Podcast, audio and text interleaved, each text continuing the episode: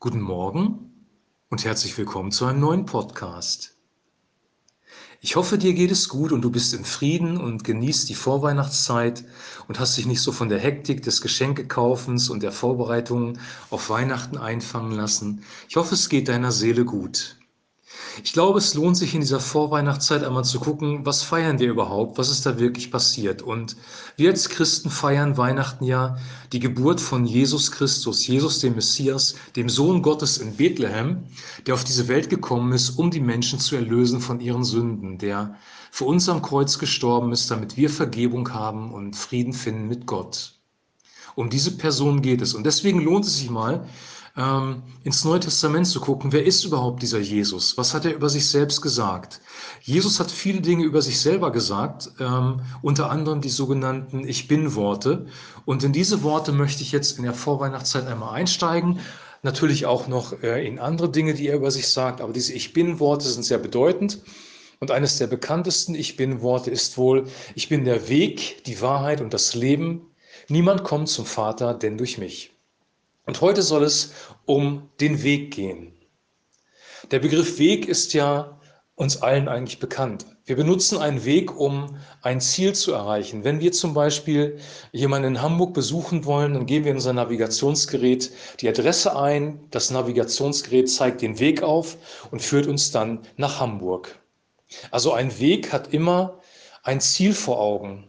Wenn du einen Weg gehst, möchtest du immer ein Ziel erreichen. Jetzt sagst du vielleicht, ja, aber ich gehe doch morgens joggen, da will ich kein Ziel erreichen. Oder ich gehe spazieren im Wald, da möchte ich auch kein Ziel erreichen.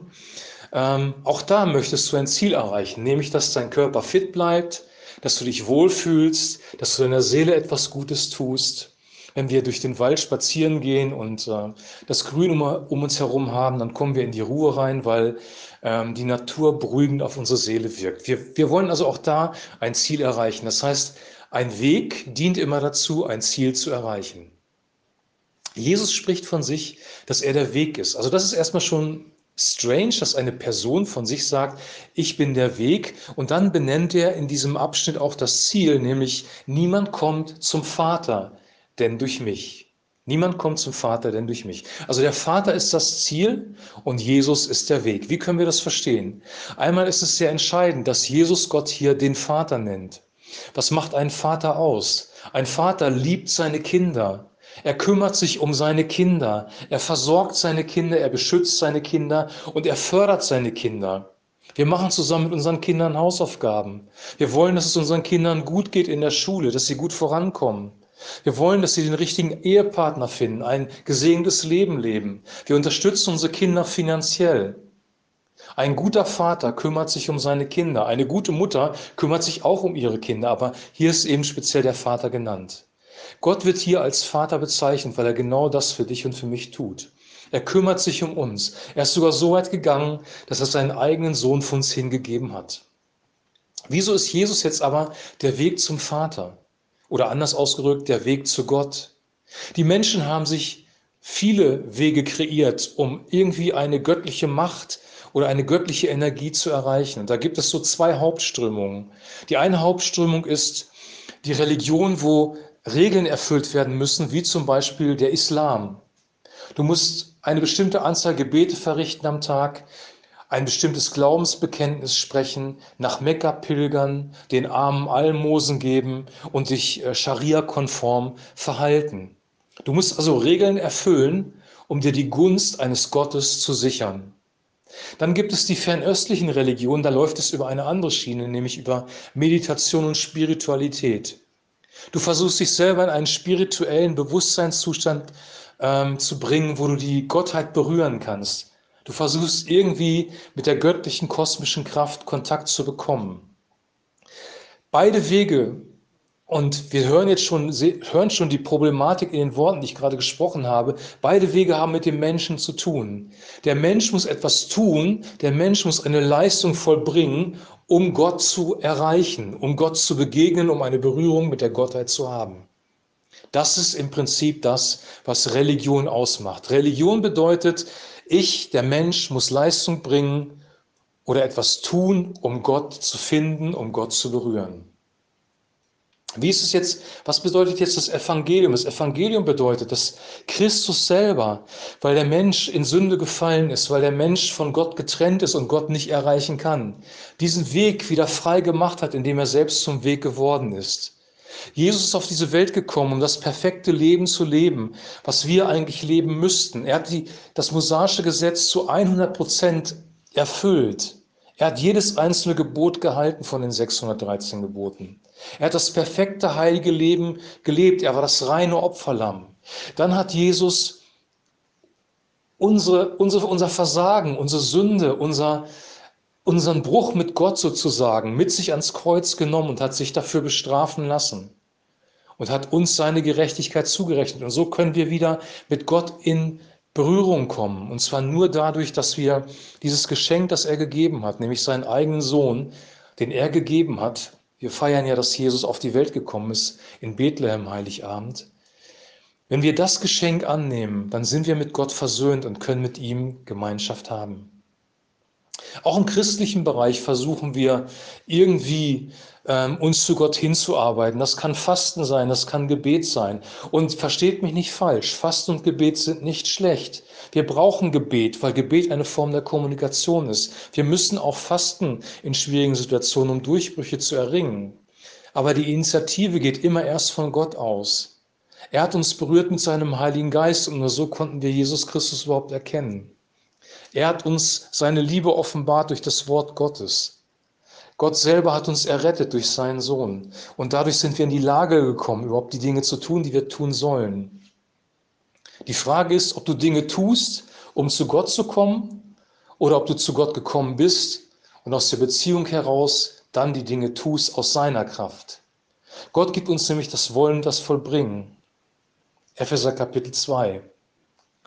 Jesus ist in dem Sinne der Weg, dass er eigentlich alles, alles für uns getan hat. Es ist vollbracht, hat er am Kreuz ausgerufen. Er hat uns, er hat uns erlöst.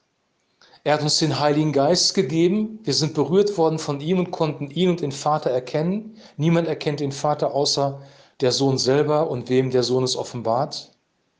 Wir haben eine Idee von Gott bekommen durch das Wort Gottes. Ohne die Bibel und ohne den Heiligen Geist können wir Gott nicht erkennen, weil wir nicht wissen, wer Gott ist. Jesus hat Gott vorgelebt sozusagen. Er hat uns gezeigt, wie der Vater ist. Er hat gesagt, wer mich sieht, der sieht den Vater. Er alleine ist der Weg zu Gott.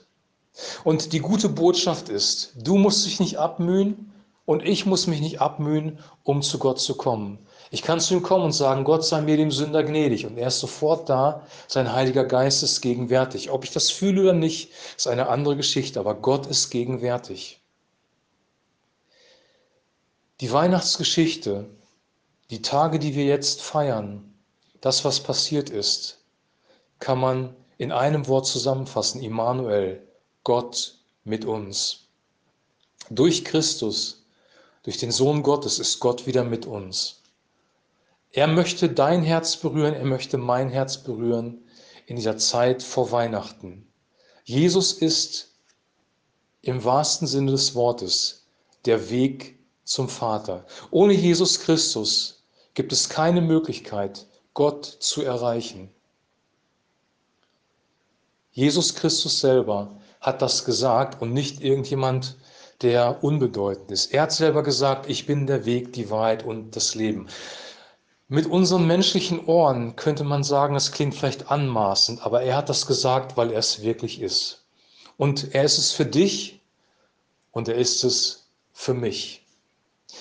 Wenn du nach Hamburg fahren willst, um jemanden zu besuchen, du hast keine Karte und du kennst den Weg nicht, dann nützt es dir überhaupt nichts, dass ich ein Navigationsgerät besitze. Du musst selber eins in deinem Auto haben. Du musst selber das Ding einschalten. Du musst selber auf das Display gucken und dann kannst du nach Hamburg fahren. Ich kann nicht für dich glauben, du kannst nicht für mich glauben. Jeder von uns muss dieses Geschenk, das wir zu Weihnachten bekommen haben, selber annehmen. Gott hat dir seinen Sohn geschenkt. Er möchte, dass du errettet bist und er möchte, dass du ihm begegnen kannst. Und er möchte dir in dieser Weihnachtszeit auch zeigen, wer Jesus Christus wirklich ist. Für heute soll das reichen. Jesus Christus ist der Weg zum Vater, der Weg zum ewigen Leben, der Weg zur Erfüllung in unserem Leben. Ohne ihn gibt es keine Möglichkeit, ein erfülltes Leben zu führen. Ich wünsche dir und ich wünsche mir, dass wir eine Offenbarung bekommen in dieser Zeit vor Weihnachten von Jesus Christus und ihn wirklich König sein lassen in unserem Leben und ihm nachfolgen. Dann wird unser Leben gesegnet sein und wir werden am Ende des Tages, wenn wir diese Erde verlassen, ob durch den physischen Tod oder ob durch die Wiederkunft Jesu Christi, werden wir bei Gott sein. Wir werden mit dem Vater Gemeinschaft haben. Die einzige Eintrittskarte, wie gesagt, in den Himmel ist Jesus Christus selber. Ich wünsche jetzt noch einen super gesegneten Tag. Denkt darüber nach, was es bedeutet, dass er der Weg ist. Und wir hören uns morgen wieder. Morgen geht es um die Wahrheit. Shalom.